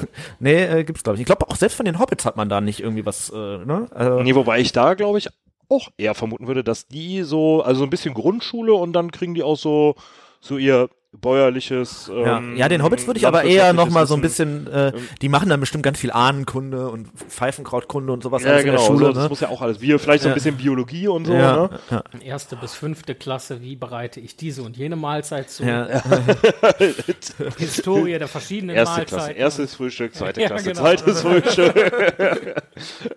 ähm, ja, also da ist, äh, das ist nicht ganz so klar, ne? Aber wie der Tim schon sagte, wahrscheinlich wird's viel auf Kampf und Reiten etc. Ähm, basiert sein, wo ich mich dann jetzt wieder frage, äh, dadurch, dass das Schulsystem wäre ja auch irgendwie ein ähm, System, was man irgendwie vereinheitlichen könnte. Jetzt gibt es aber ja dort dieses Föderalsystem oder diesen Föderalismus in Rohan was sich ja auch im Krieg widerspiegelt. Ne? Also wenn die hier ihre Herrschau machen, müssen die ja erstmal alle Leute anfordern. Das dauert ja so ein bisschen seine Zeit. Das ist ja, die Frage wäre natürlich, wenn es ein Land wäre mit äh, anderen Strukturen, ob es dann schneller gehen würde, aber äh, du hast ja dort natürlich nochmal äh, sehr weitläufig musst du dann von dort und dort Männer sammeln ist das im Krieg gegen Isengard jetzt gut oder schlecht? Weil du merkst ja, dass im dritten Teil nochmal viel, viel mehr Truppen so, zur Verfügung stehen. In, in, dem Fall ist es so ein bisschen. Die gar nicht abgerufen worden sind, ne, im zweiten Teil. In dem Fall ist es so ein bisschen zwiegespalten. Also, also grundsätzlich dadurch, dass das Ganze zwar so ein Stück weit föderal ist, du aber trotzdem einen König hast, der über alles verfügen kann. Ähm, hast du auf der einen Seite halt die Möglichkeit, dich im kleineren Verbund vor Ort autonom zu organisieren und zu verteidigen, bis halt irgendwie eine gegensätzliche oder andere Weisung von ganz oben kommt. Das ist mit Sicherheit der Sache zuträglich, weil wie wir ja festgestellt haben, ähm, ist Theoden von Saruman ja, sein Geist ist halt irgendwie zerrüttet worden und so weiter und so fort. Und es gibt trotzdem Marschalle der Rittermark, die ja aktiven Widerstand gegen die Orks und gegen die Urukai leisten. Und wenn der König das aber nicht so angewiesen, also nicht angewiesen hat, äh, und das Ganze wäre quasi zum Beispiel eine große Armee, würde gar nichts passieren. Dadurch, dass das aber nicht der Steht Fall das ist. Und fällt das nicht eigentlich vor allem mit den Leuten, die es sind? Also, äh, wenn du einen vernünftigen König hast, dann ist das vielleicht Föderalsystem eher hinderlich sogar. Aber in so einem Fall hast du halt wenigstens die Garantie, dass die Leute vor Ort äh, sich irgendwie wehren können und halt trotzdem eine Art von Organisation haben. Ähm, wie sie es ja vielleicht auch sogar tun, die im Westen von Rohan, die verteidigen sich ja irgendwie, nur halt nicht wirklich nicht koordiniert. Wirklich koordiniert ja. und vor allem auch nicht mit einem Langzeitplan oder einer Perspektive, weil halt vom König nichts kommt. Ja. Ähm, insofern sage ich, in dem Fall ist es auf jeden Fall ein Vorteil. Und auf der anderen Seite, dadurch, dass es halt nicht komplett föderal ist, sondern du halt dann, wie du sagst, im dritten Teil einen König hast, der sagt so, komplett Rohan reitet jetzt in den Krieg, ne? Schickt die Leute äh, durch die, durch die Mark und jeder waffenfähige Mann mit dem Pferd soll halt, soll halt antraben. Ähm, da kriegst du dann halt auch eine wirklich gewaltige Schlagkraft halt zusammen. Ja, wobei ich da jetzt sagen muss, also eigentlich wäre es ja viel logischer, dass äh, das Heer in der Verteidigung irgendwie äh, strukturiert zu haben, ne? Also die, ähm, die ganze Reiterschar. Ja, das braucht das, halt unglaublich lange, bis die ihr ganzes Heer irgendwie mal zusammengesammelt haben. Du, ne? Man ja. denkt ja, die müssten jetzt so geschwächt sein von diesem Angriff auf Helmsklamm. Gut, die ähm, kriegen da zwar irgendwie nochmal äh, die Schar dann zusammen oder kriegen dann da Unterstützung, aber die sind ja an sich wahnsinnig geschwächt oder Ja, auch weniger oder, eigentlich, oder es wären nur total wenige in der Verteidigung gewesen, Bei- bei- bei was dann ja total komisch gewesen wäre. Ne? Was, so. was da ja so ein Stück weit noch dazu kommt, ähm, ist, du hast in Rohan ja keine, ich sag mal, Kasernenstruktur. Zumindest nicht meines Wissens, da könnt ihr mich gerne korrigieren. Ähm, wäre das so organisiert gewesen, das heißt, du hast quasi das feste Heer und das steht halt in den Kasernen äh, unterschiedlich äh, positioniert und dazwischen gibt's noch mal irgendwie einen Kommunikationsweg, dass es halt viel schneller und einheitlicher bewegt werden könnte. Das wäre dann ja so eine Sache. Das wäre jetzt auch eine Frage von mir gewesen. Also Rohan hat meines Wissens auch keine Berufsarmee. Ne? Also die haben kein stehendes Heer. Die haben wahrscheinlich einige, Ja, ne, also Wachen, königlichen Wachen und die immer da sind, die halt beruflich so. Die haben aber schon grundsätzlich strukturierte Einheiten. Also ja, aber wenn Ja, die, Einheit wenn die ein ist ja Problem haben, müssen die erstmal durchs ganze Land laufen Ja, ja, und alle genau. zusammensammeln so. Genau, also aber das sieht ja auch schon eher so aus, als ob frei, also was heißt freiwillig, aber es sind keine die Leute machen sonst was anderes, quasi, genau, quasi, wenn ne? sie äh, Nee, natürlich, das äh, sind quasi, nicht- quasi Bauern und Handwerker, Genau, wenn sie ja. gerade nicht ihrer soldatischen Tätigkeit ja, nachgehen. genau. Genau, und du hast wahrscheinlich einige wie die Wachen etc., die immer Soldaten sind, königliche Leibgarde anscheinend und Auch das wird vermutlich so ein bisschen organisiert sein wie bei den, beispielsweise bei den Wikingern oder bei den Germanen. Ja, die haben ja auch, standen auch nicht jederzeit in voller Rüstung. Ähm, sondern wenn sie halt nicht in Rüstung standen, haben sie halt ganz alltägliche Aufgaben gemacht, aber standen trotzdem auch jederzeit im Training. wie, ähm, wie überall, wie zu, auch äh, zu Beginn der Römischen Republik oder sonst was, ne, noch bevor. Also ich Ähm, denke, so Aber da, da könnte man sich ja die Frage stellen, weil auch die Römer haben sich dann ja irgendwann die Frage gestellt, äh, bauen wir jetzt eine Berufsarmee auf oder nicht? Und ähm, oder wie organisieren wir das? Also die, die, die hatten ja ähnliche Probleme, auch dadurch, dass sie immer größer wurden. Die, die Frage ist jetzt, ist, war das System jetzt gut im, in diesem Krieg? Würdet ihr sagen, das hat sich bewährt oder müssten die Rohan hinterher, werden die daran gearbeitet haben, werden die gesagt haben, das hat nicht gut funktioniert, weil da, oder da sind zu viele Dinge schiefgegangen. Also ich sage, das hat für Rohan in diesem Krieg in diesem Fall funktioniert. Weil so konnte gegen Saruman Widerstand geleistet werden, ohne dass der oberste Befehlshaber das konkret veranlasst. Ist was dran, auf jeden Fall. Ne? Also klar, Dass äh, wir da keine optimale Situation vorfinden, Ja. da brauchen wir uns nicht drüber unterhalten. Die Frage wäre halt gewesen, wäre es anders gegangen, ne, wenn du halt nicht überall hättest rumreiten müssen, wenn du halt Ich glaube, direkt stehende Berufsarmee ein direkt ein stehendes Heer äh, reingezogen hättest. glaube, die Frage ich ist halt glaube, auch, wer hat eine Berufsarmee Berufsarmee, also außer Isengard jetzt. Natürlich haben die irgendeine Art von. Berufsarmee. Ja, aber auch nicht in der Art und Weise. Also Gondor sammelt sich auch erstmal seine Leute zusammen, wenn die wirklich, ne, also aber die haben vermutlich mehr Berufs, also da ja, mehr reguläre wahrscheinlich, ja, zu geben, ja, ne? ja. Ist auch in der Stadt einfacher, weil wenn du so eine Stadt wie Minas Tirith hast, die wird belagert, dann ist ja, sind die Leute ja schon da, die musst du ja nicht erst, also die wohnen ja in der Stadt, ne? Ja. Die musst du jetzt nicht noch Was bei zusammen. Helmsklamm ja anders ist. Ne? Genau, Da, richtig. Äh, da wo- Ja. wohnen zwar auch einige. aber es ist halt erstmal eine Festung, keine Stadt. Ja, So, und es ist halt auch mehr irgendwie, um das aufrechtzuerhalten. Ne? Aber was ich mir halt denke, wenn Rohan jetzt ein stehendes Heer gehabt hätte, ob das jetzt in Kasernen verteilt ist oder ob das an einem Ort quasi zentral stationiert ist, da ist ja ganz klare Kiste, alles, was die machen, muss vom König kommen. Und das wäre in dem Fall nicht gekommen.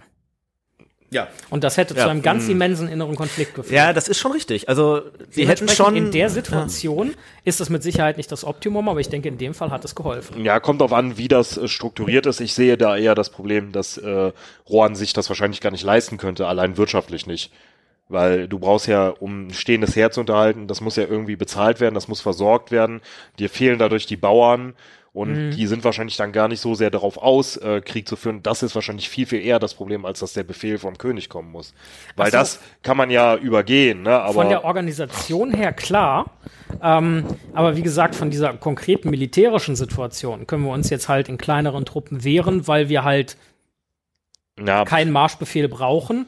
Ähm, oder passiert halt nichts, weil kein Marschbefehl da ist. Deswegen auf, auf die Situation. Also ich meine, es hat, äh, also weil, worauf ich jetzt hinaus, äh, genau, naja, auf keinen Fall, denke ich auch nicht, aber ich denke mal, wahrscheinlich in dem Krieg, in der Kriegssituation hätte es denen jetzt viel, viel mehr gebracht, ein stehendes Heer, weil dann hätten sie direkt die Truppen gehabt. Wenn Theoden halt normal gewesen wäre, dann hätte er sagen können, jetzt alles klar, jetzt gehen wir wieder vor und so mussten sie sich halt zurückziehen, hatten keine Leute, etc. Und das hat alles was gedauert. Vielleicht hätte man ein paar Leben retten können. Aber gut, das war eh ähm, eine Frage, was wäre, wenn, hätte, aber, könnte, ne, so Ist natürlich schwierig. Okay, kommen wir zur nächsten Frage.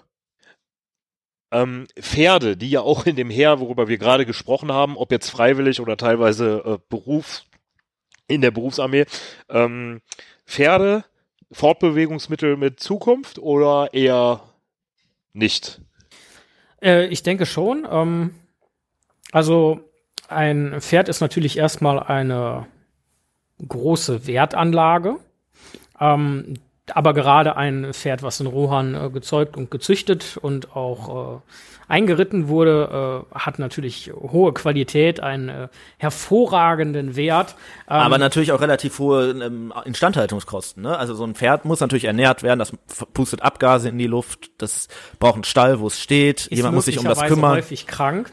Richtig ähm, hat nach einiger Zeit im Gebrauch auch vermutlich einen hohen Wertverlust, äh, taugt dann aber noch als Ackergaul und kann zum Ende hin auch verspeist werden.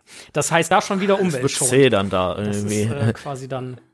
Also ich weiß nicht, ich glaube, ich fände ein Pferd ist so äh, also ein ganzes Land voller Pferde, glaube ich nicht, ist so das super Konzept. Ich denke mir auch, wenn die, also, wenn die Rohirrim das gemacht hätten, wie das äh, beispielsweise die Münsteraner oder auch viele Holländer tun und einfach Fahrrad gefahren wären.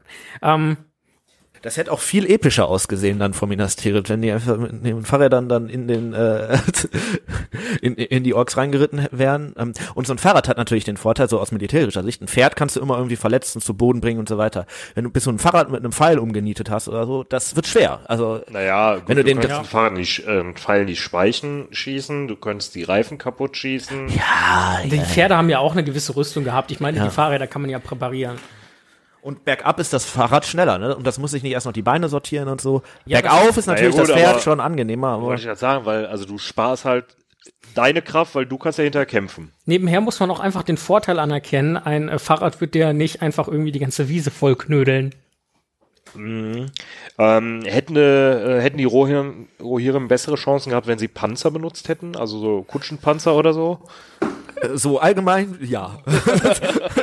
so, äh, jetzt einfach mal geraten, ja. Hätten Sie eine bessere wenn, Chance, wenn, wenn Sie Maschinenpistolen statt. Wobei, ich bin mir nicht hundertprozentig sicher. Also hätte Saruman das beispielsweise zügig erkannt. Ich meine, er hat ja ein Händchen für Sprengstoff gehabt. Ne? Ob du dann nicht irgendwie zum Beispiel Berserker mit Bazooka oder so Ja, hättest. aber wenn du so ein Pferd sprengst, das kommt, tut dem auch nicht so gut. Also das ist. Äh, das aber ich glaube, um nochmal eine Ernsthaftigkeit in die Frage zu setzen, also Pferde sind für die äh, Rohirrim, der Tim hat das ja eben durch diese Beschreibung der weiten Ebenen, des vielen Graslandes, sind die dort einfach perfekt, ne? Und auch ein perfektes Mittel, um, um perfektes irgendwie wirtschaftliches Mittel dort irgendwie ja, zu leben. Die ne? Frage ne? ist ja auch so ein bisschen in die Zukunft und da stellt sich die Frage, ja. ob da nicht besser irgendwie eine Eisenbahn gebaut wird. Ja, aber das war ja auch quasi mein Bezug, als ich eben ganz am Anfang gesagt hatte über das Volk der Apachen oder so, die dann ja auch die Pferde, die dann neu kamen, irgendwie für sich benutzt haben. Ähm, in den weiten Ebenen vielleicht auch irgendwie benutzen konnten.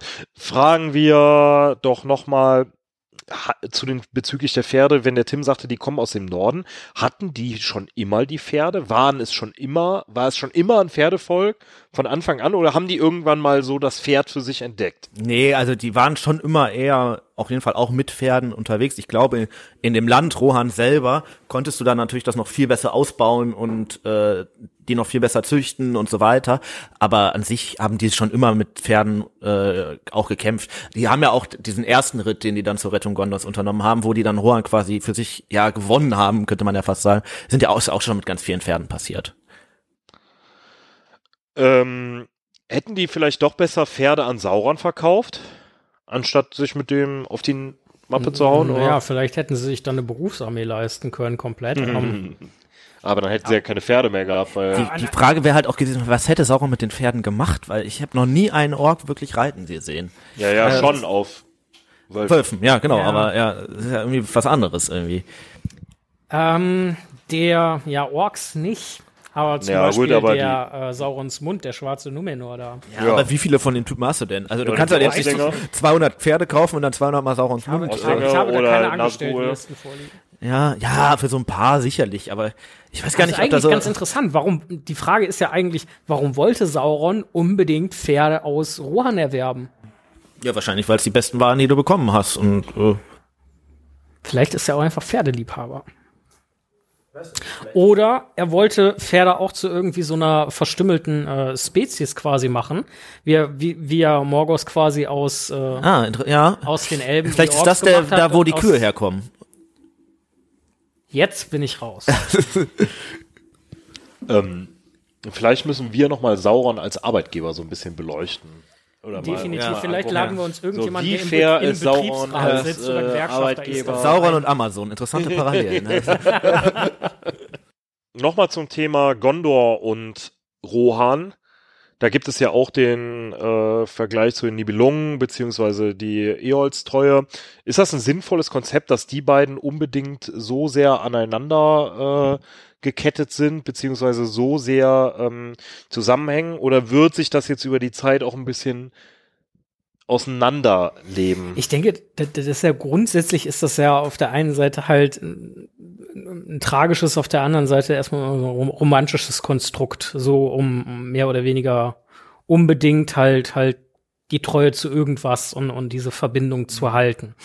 Äh, ich denke, letzten Endes, in diesem Fall hat es sich ausgezahlt, weil beide wieder zueinander gefunden haben und so der große Feind halt auch entscheidend mitgeschlagen werden konnte. Wenn man einen danach- gemeinsamen Feind auch irgendwie hat, ne? Genau. Und danach für beide Völker äh, ein, eine ganze Epoche in Frieden und Wohlstand ähm, halt entsprang. Auf der anderen Seite, wenn man sich mal anguckt, wie das vorher auf der Kippe stand, Und die Frage ist ja auch, was machst du denn? Also da ist halt jetzt alles irgendwie gut gelaufen, aber was machst du denn, wenn dein Partner in so einem Konzept ähm, totalen Schwachsinn macht? Also was macht, wäre jetzt passiert, wenn Gonner beschlossen hätte, ja komm, wir stürmen jetzt Lorien? Machst du dann da mit oder sagst du dann, nee, hm, hör mal, Gondor finde ich vielleicht nicht ganz so cool, weil von wegen Wald ist nicht so meins oder so, weiß also ich nicht. ich glaube, zu Äh, diesem Zeitpunkt hätte äh, Theoden, der unter Sau Saurumans Einfluss stand, Daumen hoch gezeigt und äh, komisch greich, greis ge gekichert. So. Ja, also ich weiß nicht, ich glaube, äh, äh, natürlich funktioniert das jetzt vielleicht mit den handelnden Personen ganz gut, aber auf Dauer, äh, glaube nicht, dass das das sinnvollste Konzept ist, was es so gibt. es ist ja auch ein bisschen zum Nachteil von Rohan, weil die natürlich da schon deutlich mehr in diese Freundschaft irgendwie investieren, als es Gondor irgendwie dann tut, ne? Muss man ja auch sein, die haben zwar das Land von denen bekommen, aber so ein bisschen werden die da ja auch äh, ausgenutzt. Einfach, ne? Deswegen sage ich, make Rohan great again. Ähm, Make Rohan äh, Great Again, dafür braucht es auch irgendwie einen weißen alten Mann, denke ich. Vielleicht, Der Übergang ist natürlich wieder genial. Vielleicht äh, diesmal Gandalf als äh, deutlich äh, engagierteren Politiker. Damit würde ich auch das ganze Thema jetzt so ein bisschen schließen und zum Thema Zauberer kommt nie zu spät nochmal irgendwie Gandalf in Bezug auf Rohan. Wir haben das ja schon mal so ein bisschen angesprochen. Gandalf und die Menschen, ja, war nicht immer so, also der äh, war jetzt nicht der Zauberer, der so sehr an den Menschen Hing und andersrum auch. Volk Ne? interessiert war, genau. Ja. Aber er, er kommt ja da an und scheint, Er ist erstmal nicht so wirklich willkommen da, ne? Also die, ja, ja genau, aber er scheint das zu kennen, ne? Also er war, ist jetzt nicht so als nach Ja, Motto, doch, ich, ja. er hatte nie Bock irgendwie auf die. Ähm, vielleicht ganz kurz Gandalf und die Beziehung zu Rohan. Ja, ähm, also ich denke, so viel Beziehung war da nicht vorhanden und äh, als Gandalf dann zum, zumindest im Buch dann dahin kommt, ähm, weil er aus dem Ortank ja weg ist, äh, geflohen, ähm, ja, verkracht er sich ja so ein klein bisschen mit Theoden und dann sagt man ihm, komm, bitte geh, du kannst ja auch ein Pferd nehmen, verschwinde aber. Dann äh, gönnt er sich halt erstmal ähm, Schattenfell und äh, nimmt das da weg, was dann ja später auch noch mal äh, auch im Buch dann zur Sprache kommt, ja, der kommt her und entwendet da des Königs äh, heiliges Ross und so weiter und so fort. Ähm, also da ist schon ziemlich Beef. Auf der anderen Seite, als er dann halt in den Kampf um und für Rohan eingreift, wird er da durchaus als als starker Verbündeter wahrgenommen und dann ja auch wirklich wirklich schätzen gelernt. Also sehr Ja, das ist richtig. Also ich glaube, die, Entwick die Beziehung entwickelt sich auch einfach total. Ne? Also die merken, ist natürlich auch so, der ist ja so ein bisschen der Typ, der die dann auch rettet. Dann, dann siehst du vielleicht auch jemanden in etwas besserem Licht als vorher. Ne? Äh, aber natürlich ist der erstmal da völlig äh, eigentlich überhaupt nicht willkommen, was natürlich auch an Schlangenzunges äh, Einfluss liegt, ne? dass er halt sagt, ja Gandalf äh, lieber nicht, ne? äh, auch aus nicht ganz uneigennützigen Gründen und auch natürlich Saruman ist, spielt da irgendwie eine Rolle. Wer ähm, das alles ist, das darüber sprechen wir nächste später. Folge. Versprechen. Äh, Achso, sollt, scha scha schaut die Filme. Nein, nein, äh, nein, nein, äh, achso, stopp. Äh, ähm, wer das alles ist, darüber sprechen wir nächste Folge, also Grima etc. Ja, genau. Also vielleicht kann man zusammenfassend sagen, Gandalf äh, ist erst sehr unwillkommen in äh, äh, Rohan. Sehr. Und dann im Verlauf äh, wird das Verhältnis ein ganz anderes, mhm. sondern eher ein äh, freundschaftliches. Da habe ich dann jetzt auch nochmal, äh, ich meine, wo passt diese Frage ja, besser vielleicht nicht, aber die Frage jetzt ist natürlich nochmal viel passender. Ne? Mit ein Zauberer kommt nie zu spät kommt er wirklich nicht zu spät oder, also ich meine, er rettet das Ganze und letztendlich wird ja alles geschafft, aber es sterben unheimlich viele Menschen. Kurz vor knapp so. ist ist vielleicht nicht mehr pünktlich, aber halt auch nicht äh, genau, und, zu spät. Nee, aber es kommt ja, schon. Ist das nicht so ein klassischer Fall von besser spät als nie? Also ist auf jeden Fall nicht zu spät, würde ich auch nicht sagen. Also ist schon spät dran. Ne? Auf der anderen Seite ist es natürlich auch so, dass es überall irgendwie brennt in Mittelerde ne? und er deswegen vielleicht auch nicht einfach mhm. überall, ne? Also da muss man halt gewisse Risiken ja, gut, eingehen. Und drei Tage sind jetzt auch nicht wirklich äh, viel Zeit, ne? Das ist richtig, aber wenn er jetzt vielleicht noch drei Tage später gekommen wäre, wäre er vielleicht wirklich so spät gekommen, dass sich gar nichts, dass dann er gar nichts vielleicht noch mal mehr Truppen mitgebracht, aber ja, halt dann zu spät, ne? Mhm. Ja, also wirklich diesmal äh, so ein bisschen passen, aber wir gehen einfach mal davon aus, dass er die Zeit auch gebraucht hat, ne? weil der muss ja auch erstmal reiten. Die suchen, überzeugen, die mussten sich er sammeln. Er kann ja auch nicht zaubern.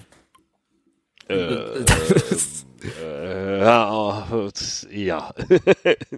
äh, ja, natürlich wird er wahrscheinlich Hilfsmittel gehabt haben, aber ja, aber Gandalf spielt ja dann äh, gerade im Film von der äh, Dauer her eine kleine Rolle jetzt, also von der, die, wo die Zeit, die er vorkommt.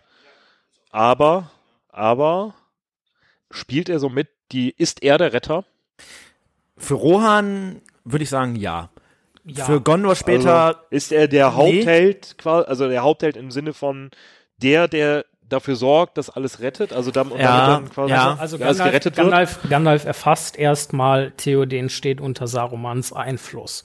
Er befreit ihn von Sarumans Einfluss, sammelt dann Streitkräfte zusammen, um diese Wahnsinnsarmee an Urukai, äh, da vor Helms Klamm, zu besiegen und äh, ist danach quasi oberster Ratgeber. Äh, reitet, äh, reitet, tötet die quasi auch mit, die Urukai und sorgt wahrscheinlich dafür auch irgendwie, dass die Ents dann die auch vernichten. Also dass keine Gef oder keine große Gefahr mehr von denen ausgeht und etabliert ja auch die Hobbits bei den Ents um Isengard direkt. Also das darf genau, man glaube ich auch nicht vergessen. Die Hobbits ne? bei den Ents und vor allem am Ende entmächtigt er Saruman.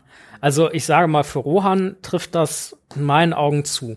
Ähm, weil diese entscheidenden Stritte ohne Gandalf oder auch ohne Gandalf den Weißen so nicht drin gewesen wären. Also doch durchaus wahrscheinlich so, wahrscheinlich nirgendwo mehr als in diesem zweiten Filmbuch, glaube ich, der Hauptheld, würde ich jetzt mal fast behaupten, oder? Ja, also ja. er ist da schon nicht dieser Mentor, die er zum Beispiel im ersten Film ist, sondern er ist da schon echt wirklich ein selbsthandelnder Charakter. Ja, und im dritten, gut, da hast du dann auch wieder Aragorn. Ja, im dritten tritt er so ein bisschen also, in den Schatten von Aragorn, finde ich. Genau, ne? Ja, aber gerade im zweiten, ich meine, da kämpfen die auch mehr, er kämpft da gar nicht so sehr, aber da ist er nochmal derjenige, der das große Ganze Ja, und so er ist halt derjenige, der an den entscheidenden Punkten ist, ne? Er, er, er, er, er holt halt Theoden da irgendwie aus seinem Winterschlaf und äh, rettet halt die Situation in Helms Klamm. Und das sind ja die beiden entscheidenden Punkte so ja. im, im, zweiten Film, Schrägstrich Buch. Okay. Wenn ihr nichts mehr habt, dann würde ich jetzt nach einem kleinen Werbeblock unsere Folge beenden. Wir hoffen natürlich, es hat euch Spaß gemacht. Ihr konntet vielleicht was lernen, ähm, habt euch so ein bisschen von uns inspirieren lassen, was so ein bisschen so dieses ganze, diese ganze Thematik angeht und habt vielleicht auch nochmal eigene Ideen dazu. Dann teilt uns die gerne mit, schreibt uns, lasst uns Kommentare da, sagt uns, was ihr glaubt, wie, wie das laufen könnte, beispielsweise mit den Leuchtfeuern und äh, meldet uns einfach. Wir würden uns freuen, wenn wir mit euch da ein bisschen in Kontakt kommen und ein bisschen auch in die Diskussion und für uns auch mal was Neues äh, mitnehmen könnten. Ansonsten möchte ich euch ans, äh, ans Herz legen und den Rat geben, liked uns auf Instagram, beziehungsweise folgt uns auf Instagram, ähm, liked uns auf äh, Spotify, beziehungsweise folgt uns auf Spotify, lest die Filme, äh, lest die Bücher, schaut die Filme und hört die Ringe. Und wenn ihr Bock habt, dann lasst uns doch mal, Podcast. genau, dann lasst uns doch mal auf Steady ein Abonnement da. Und äh, genau, schaut auch mal auch auf unserer Website vorbei unter Äh, www.hördieringe.de mit OE. Also das Hör, jetzt nicht die Ringe. Genau. Und dann würden wir uns noch freuen, bleibt uns nur noch zu sagen, wir würden uns freuen, wenn wir euch das nächste Mal wiederhören. Ja, wenn es vielleicht um so ein paar äh, Charaktere aus dem ganzen äh, Gebiet geht, weil da sind wir heute jetzt noch gar nicht drauf eingegangen. Ja. Genau. Dann sag ich, bleibt gesund und wir hören uns wieder. Bis dahin, tschüss. Ciao. Tschüss. Also PS in Mittelerde. Und sag nicht Penis in Mittelerde. Penis in Mittelerde.